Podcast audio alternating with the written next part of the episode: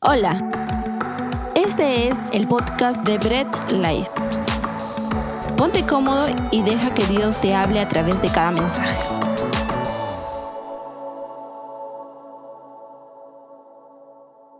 Muy bien familia, estés donde estés, estás parado, sentado, pues ponte cómodo. Vamos a empezar nuestro mensaje hoy, nuestro mensaje de Domingo de Resurrección. No sé si hemos hecho un, un, stand-by, ¿no? O, un paréntesis a nuestra serie Conociendo a Dios, o seguimos incluso, eh, vamos a seguir en la serie. No, no podría definirlo porque tiene mucho que ver con con el atributo que acabamos de ver con el Dios de milagros que vimos la semana pasada. Pero eh, hoy es un día especial, así que hemos hecho esta especie de stand-by a la serie para predicar sobre lo que pasa un domingo de resurrección. Ahora, la resurrección de Cristo es uno de los hechos trascendentales por excelencia. Se podría decir que es el mayor hecho histórico del mundo, el mayor milagro hecho en el mundo. No hay milagro más grande que la resurrección de Cristo. Y este hecho no solamente es histórico o trascendente para el cristianismo, sino para el mundo entero. No, siempre hay un antes y un después de Cristo. Lo que pasó luego de la resurrección de Cristo y la expansión del cristianismo marcó la historia del mundo. Entonces es un hecho trascendental, el milagro más grande. Ahora, cuando Cristo, se, cuando Cristo resucitó, se presentó a diferentes personas y en diferentes circunstancias. No, en diferentes circunstancias, no en, ahí mismo a un solo grupo, sino en diferentes personas, a diferentes circunstancias, ¿no? Y a cada uno de ellos les hizo ver el cumplimiento de las promesas que a lo largo de su ministerio Jesús había hecho. No se presentó en un grupo diciendo, hey grupo, aquí estoy yo, ahora me voy, no, sino a diferentes personas, en diferentes momentos, en diferentes circunstancias. Ahora, algo que sí debemos dejar en claro como cristianos evangélicos, ¿no? La ortodoxia cristiana nos lleva a predicar una resurrección literal no figurada, no simbólica. Hay muchos modernistas, teólogos modernistas o teólogos eh, liberales que dicen que la resurrección fue un hecho simbólico, que Cristo sí murió y quedó en la tumba, pero resucitó en el corazón de las personas. Pues no, nosotros como cristianos evangélicos creemos en una resurrección literal, en una muerte literal, en una resurrección literal de nuestro Señor, que es el mayor milagro de la historia. Ahora, hay mucho significado de la resurrección, mucho simbolismo, mucha enseñanza en cada una también de las apariciones que Cristo tuvo después de su, de su resurrección en las personas, ¿no? Pero hoy veremos el mensaje que Cristo nos quiere enseñar o la palabra nos enseña cuando Cristo se presentó a estos dos jóvenes en el camino a Emmaus. ¿Ok? Entonces para ello vamos a leer Lucas 24 del 13 al 35. Vamos a leer bastante, ya estamos acostumbrados. Y leemos rápidamente. Dice la palabra de Dios. Ese mismo día, dos de los seguidores de Jesús iban a Emaús, un pueblo a 11 kilómetros de Jerusalén. Mientras conversaban de todo lo que había pasado, Jesús se les acercó y empezó a caminar con ellos. Pero ellos no lo reconocieron. Jesús les preguntó, ¿De qué están hablando por el camino? Los dos discípulos se detuvieron, sus caras se veían tristes, y uno de ellos, llamado Cleofas, le dijo a Jesús, ¿Eres tú el único en Jerusalén que no sabe lo que ha pasado en estos días? Jesús preguntó, ¿qué ha pasado? Ellos le respondieron, lo que le han hecho a Jesús, el profeta de Nazaret. Para Dios y para la gente, Jesús hablaba y actuaba con mucho poder, pero los sacerdotes principales y nuestros líderes lograron lo que, que los romanos lo mataran, clavándolo en una cruz. Nosotros esperábamos que Él fuera el libertador de Israel, pero ya hace tres días que murió. Esta mañana algunas de las mujeres de nuestro grupo nos dieron un gran susto. Ellas fueron muy temprano a la tumba y nos dijeron que no encontraron el cuerpo de Jesús. También nos contaron que unos ángeles se le aparecieron y les dijeron que Jesús está vivo. Algunos hombres del grupo fueron a la tumba y encontraron todo tal como las mujeres habían dicho, pero ellos tampoco vieron a Jesús. Jesús les dijo, ¿tan tontos son ustedes que no pueden entender? ¿Por qué son tan lentos para creer todo lo que le enseñaron los profetas? ¿No sabían ustedes que el Mesías tenía que sufrir antes de subir al cielo para reinar? Luego Jesús les explicó todo lo que la Biblia decía acerca de él. Empezó con los libros de la ley de Moisés y siguió con los libros de los profetas. Cuando se acercaron al pueblo de Emaús, Jesús se despidió de ellos, pero los dos discípulos insistieron, quédate con nosotros, ya es muy tarde y pronto el camino estará oscuro. Jesús se fue a la casa con ellos. Cuando se sentaron a comer, Jesús tomó el pan, dio gracias a Dios, lo partió y se lo dio a ellos.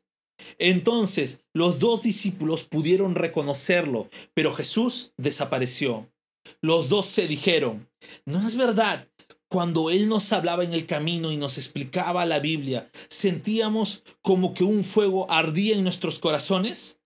En ese mismo momento regresaron a Jerusalén Allí encontraron reunidos a los once apóstoles junto con los otros miembros del grupo. Los que estaban allí les dijeron, Jesús resucitó, se le apareció a Pedro. Los dos discípulos contaron a los del grupo todo lo que había pasado en el camino a Emaús y cómo habían reconocido a Jesús cuando él partió el pan. Oramos. Padre amado, Dios Todopoderoso, gracias por tu palabra, Señor. Y gracias por la enseñanza y todo lo que nos vas a hacer eh, entender en nuestras vidas. Espíritu Santo, guía nuestras vidas, guía nuestros corazones para entender toda verdad y poder llevarnos a toda verdad que es en Cristo Jesús.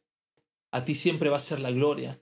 Te pido que nuestro corazón y nuestra vida sea humilde para poder aprender de ti. Amén y amén.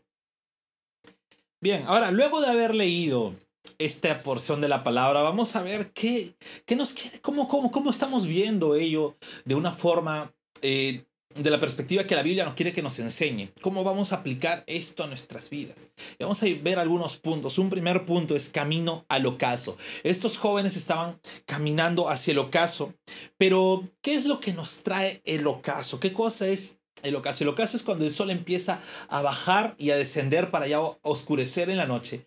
Y estos hombres estaban caminando directo al ocaso, directo al anochecer. Y ahora, ese aparente brillo, en vez de darles luz, imagínense ustedes estar viendo eh, el ocaso, lo que hacen es, en vez de hacerles eh, aclarecer todo, les empaña la vista tanto resplandor y no pueden distinguir incluso nada de lo que está, tienen que estar así medio tapados y todo. Y estos jóvenes estaban caminando. Este brillo, esta luz, en vez de causarles eh, una mejor visión, les estaba causando una ceguera. Y ahora, el ocaso, por más que el sol esté directo a ti, no te lleva hacia un amanecer, sino te lleva hacia la oscuridad. Ahora esto me hizo pensar, eh, justo conversaba también con mi hermano y le digo, oye, ¿cómo? No, que él es fotógrafo. Y le digo, ¿cómo es que, que, que, hacen algunas tomas, ¿no? Que, que contraluz, y bueno, me explicó el término, es una foto a contraluz, que muchas veces lo toman de referencia artística, pero otras veces la mala posición de una toma contraluz no te permite ver el objeto que estás fotografiando. Porque hay mucha luz alrededor y en vez de causarte que se vea el objeto, ¿no? Del cual quieres fotografiar, lo que hace es se empaña y no se distingue bien. No solemos captar, eh, no nos deja ver con claridad el objeto que, queremos tomar foto, ¿no? Está opaco, ¿no? Ese es un efecto a contraluz. Y muchas veces eso es lo que causa un ocaso. Algunos artistas pues van y toman unas fotos así, otros prefieren no hacerlo y se ponen eh, distantes a la luz, ¿no? que la luz les dé y les ilumine, mas no se van a contraluz. Ahora, estos jóvenes eran discípulos, habían andado con Cristo y habían creído que eran iluminados en la palabra. Habían creído, por vivir con Jesús, creían que de repente ellos están conforme a la palabra, pero no fue así. Todo lo que habían aprendido, todo lo que habían recibido, en lugar de llevarles a ser iluminado su vida, en lugar de llevarles a mirar mejor la vida, lo que les estaba llevando era una ceguera pues que, porque incluso a pesar que Cristo estaba a su lado, no podían verlo. Jesús se les apareció y les preguntó, ellos no habían distinguido a Cristo, seguían ciegos, estaban en una ceguera por dirigirse al ocaso. Ahora, ¿cuáles son las características que una, de una persona que vive así, que vive en ceguera, que vive en camino al ocaso? Estas personas han sido iluminadas, pero en lugar de que la luz les muestre el camino, esta luz no les permite ver la verdad. Han sido iluminados, han recibido mucha palabra, pero no les alumbra el camino, sino bien los ciega más. Otra característica es que en lugar que estas personas que están siendo iluminadas, han sido iluminadas, vayan a un amanecer lleno de luz y alumbrado, están yendo, caminando hacia una noche oscura. Y es muy peligroso porque hay muchas personas que reciben la palabra y en lugar de ir un amanecer de lleno de luz, que el Señor les ilumina el camino, están yendo un camino, una noche oscura. Y otro punto es que estas personas que han sido iluminadas, el que estén ciegos solo le causa que estén discutiendo con sus hermanos y muchas veces por tonteras. Y eso suele pasar. Hoy en día hay muchas personas, y no estoy hablando solamente de inconversos, ¿eh? sino también muchos cristianos, que pueden haber recibido la luz, que pueden haber eh, conocido la luz de Cristo, sin embargo, no están yendo a un camino o un amanecer, están yendo un camino de oscuridad. No ven aún la luz de la palabra, no están caminando hacia la dirección correcta, siguen camino al ocaso como estos dos jóvenes. Pero esto, en esta historia no estamos viendo que solamente estos jóvenes se quedaron camino al ocaso, sino viene una segunda parte, es que Jesús ilumina correctamente todo. Estos jóvenes sí recibieron la verdad, andaron con Cristo, no, Incluso acá dice, eran discípulos, no eran de los doce apóstoles, pero eran discípulos del Señor, pero no habían comprendido en totalidad el mensaje del Evangelio. Ellos aún pensaban que Jesús tenía que cumplirles sus sueños más anhelados lo que ellos más deseaban, ¿no? Y como buenos judíos, ellos querían que Jesús sea el libertador, que les libre de eh, la crueldad del imperio romano, que redima, que sea la redención del Israel de la época, que el pueblo de Israel vuelva a ser ese pueblo notable y nombrado. Seguían ciegos, pero llegó Jesús y cuando el Señor les ilumina con su verdad, les hace ver lo poco inteligentes que son. ¿no? Hay muchas versiones que dices tontos, otras les dice torpes. Pero si vamos incluso a profundizar un poco en su idioma y el contexto, esto el Señor lo que le está diciendo era que eran personas sin inteligencia que se dejan llevar por sus emociones y sentimientos. Estas personas no conocían a Cristo por lo que la palabra de Dios en el Antiguo Testamento decía de él, no conocían a Cristo por lo que ya habían caminado con el Señor, sino por lo que sus emociones le dicen, ¿no? De, de Jesús. ¿Qué te dice la Biblia de Cristo? ¿Qué sientes tú? Y no, no es así. Eso no es estar iluminado. Y ellos al no tener iluminado el panorama, estaban con sus ilusiones y sus sueños hechos añicos. Sus esperanzas estaban muertas y enterradas. Ellos ya estaban ahí decaídos. Pero vino Cristo, se encontró con ellos. Se le aclararon las tinieblas y se le llegó de nuevamente el sentido a la vida. Hoy en día hay muchas personas así, estaban camino al ocaso, tristes, derrotadas, ¿no? Con esperanzas rotas, sueños muertos. Sin embargo, aunque no pueden haber conocido la verdad, pero no estaban iluminadas por la verdad.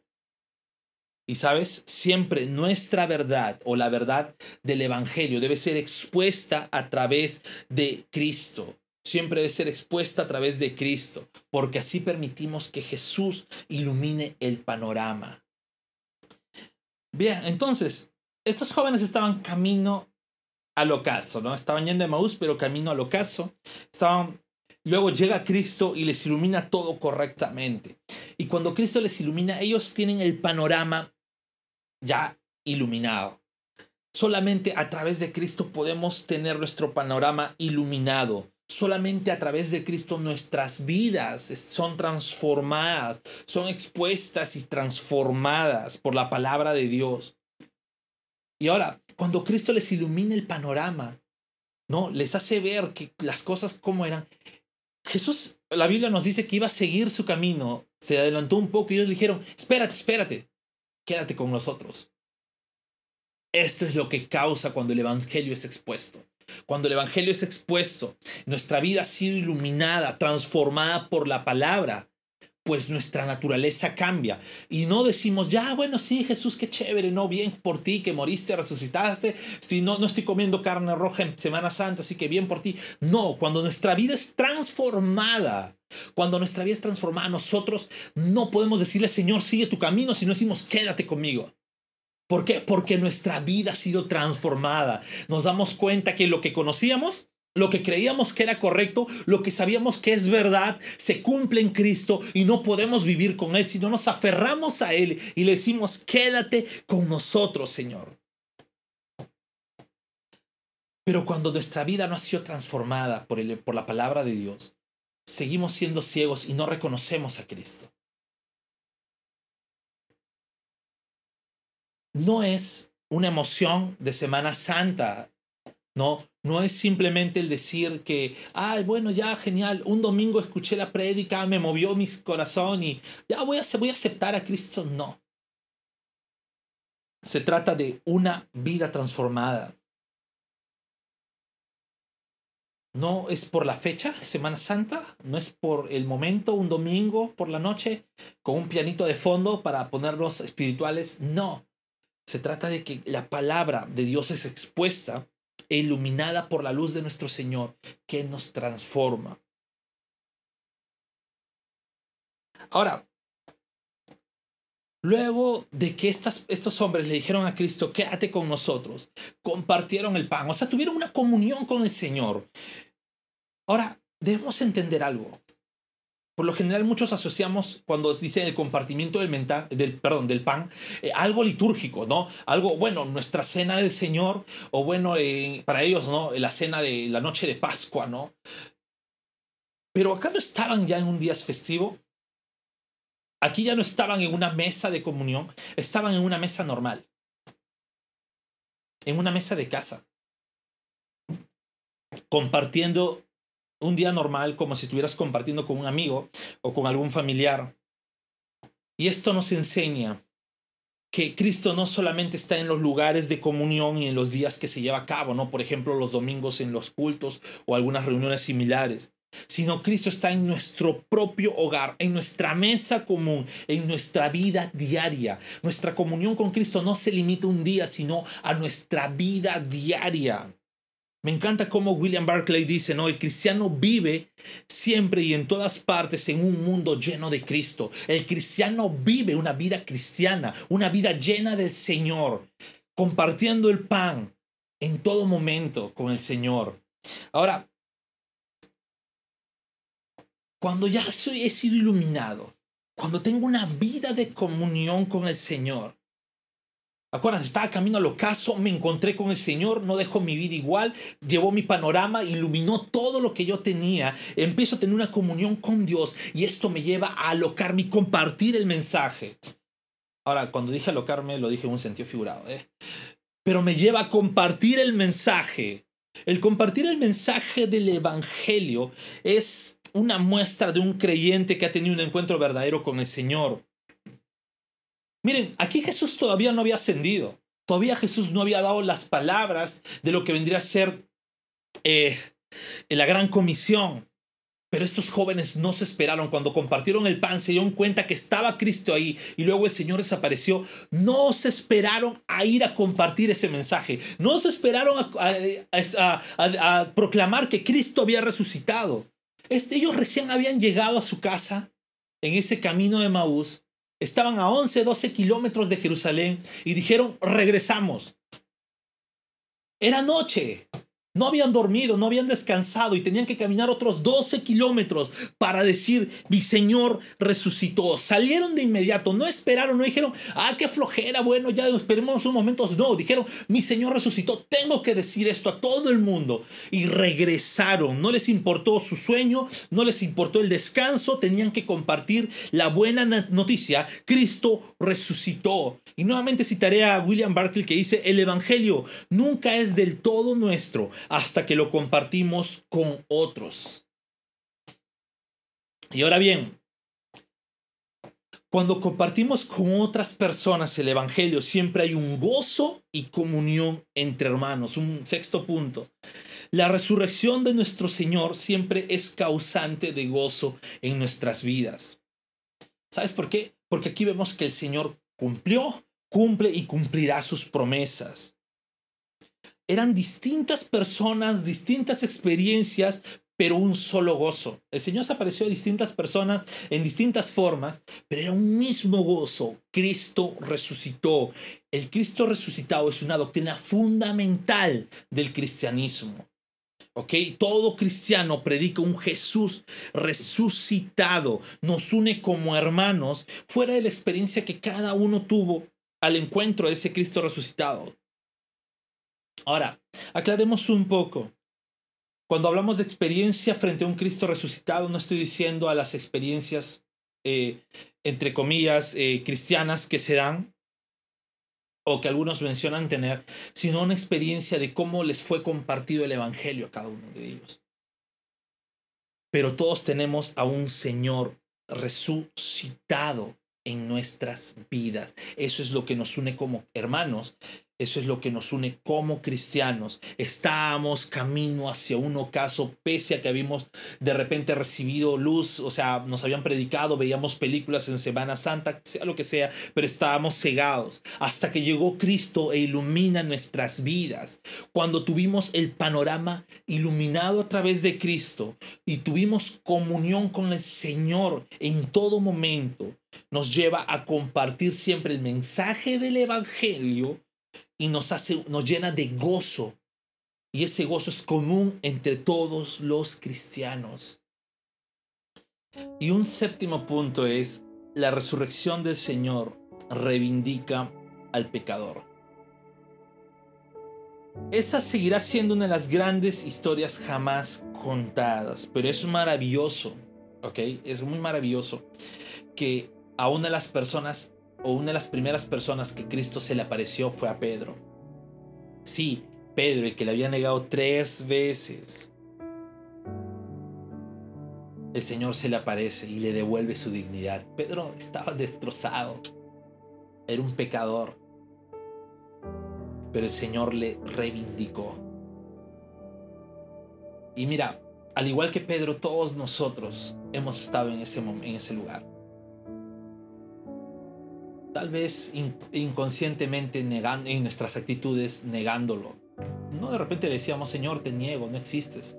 Pero con nuestras actitudes negábamos al Todopoderoso, negábamos a un Cristo resucitado. Y vivíamos ciegos sin poder reconocer al Señor. Pero en su misericordia y en el poder de su resurrección, el Señor nos ilumina y nos reivindica justificándonos, redimiéndonos y santificándonos. Tal vez tú en este momento estás como Pedro. Y muchos de nosotros tal vez estamos como Pedro, pensando, Señor, te he fallado tantas veces. Y no quiero volver a fallarte, así que mejor no me acerco a tu camino. Hay muchas personas que están así. Muchas personas que dicen, ¿sabes qué? Yo no me acerco a la palabra de Dios. Yo no me acerco de nuevo al cristianismo porque sé cómo soy. No quiero fallarle a Dios. Ya le he fallado. Y no quiero volver y volver a herirle. Pues déjame decirte algo. El Señor mismo se acercó a Pedro. Lo justificó. Lo redimió. Y lo santificó. Le devolvió la dignidad que Pedro había perdido. Y este mensaje es para ti. El poder de la cruz, esta resurrección de nuestro Señor, no nos deja en el lugar donde estábamos. Todos hemos estado como estos dos jóvenes, caminos al ocaso, perdidos, cegados, creyendo que a lo mejor conocíamos la verdad pero ciegos a toda luz. Y es nuestro Señor quien nos ilumina el panorama. Es nuestro Señor quien nos lleva a toda verdad. Quien comparte el pan con nosotros en una comunión hermosa. Quien nos lleva a predicar su, grandioso mensaje, el Evangelio. Él resucitó de la muerte. Venció la muerte para darnos vida a nosotros y nos lleva a tener gozo entre hermanos. Si te consideras pecador, pues yo también, lo me, yo también me considero pecador. Si consideras que le has fallado muchas veces a Dios, pues tampoco te voy a contar todas las veces que le fallaba a Dios, pero estamos iguales. Si te consideras que no eres digno de Dios, ninguno de nosotros, de que podemos estar parados predicando o estar sentados escuchando, somos dignos de la misericordia de Dios. Ninguno de nosotros es digno de esa gracia. Ninguno de nosotros fue digno que nuestro Señor bajara del cielo. Ninguno de nosotros es digno que nuestro Señor viniera, sufriera en una cruz. Fuera crucificado, humillado por los hombres, por hombres pecadores, entregado por su propio pueblo que tanto amó. Ninguno de nosotros es digno de este Señor. Éramos dignos de padecer mil veces, millones de veces más de lo que Él padeció. Sin embargo, Él padeció eso para que tú fueras justificado. Él padeció eso para que tú fueras redimido. Él padeció eso para que tú seas santificado. Y el Señor no va a mirar lo que tú puedas hacer. Déjame decirte algo, tus intentos no van a justificarte. Y yo entiendo que te sientas a lo mejor indigno de presentarte a Dios. Pero el Señor no va a ver un sacrificio tuyo. El Señor siempre va a ver el sacrificio de Cristo en la cruz. Y si te sientes indigno, así como Pedro se sintió, acuérdate que Jesús siempre está ahí diciéndote, aquí estoy. Me pudiste haber negado, pero yo no te niego a ti. Ese es nuestro Dios. Así que no pongamos excusas, no pongamos trabas a lo que el Señor tiene para nuestras vidas, sino que gozosos acerquémonos a Él. Dios bendito Todopoderoso, gracias Padre, porque por medio de la cruz podemos ver cuánto nos amas. Perdónanos si, si, si, estamos fallándote a cada momento pero ayúdanos, Señor, a vivir una vida santificada para ti. Dios amado, gracias por el sacrificio de la cruz. Gracias, Señor, por entregarte por mí. Siempre a ti va a ser la gloria de todo. La salvación es obra tuya. Transforma mi vida, transforma mi ser. En el nombre de Jesús. Amén. Gracias por escuchar el mensaje de hoy y no olvides compartirlo. Síguenos en nuestras redes sociales, Instagram, arroba Bread Life Family, Facebook Bread Life.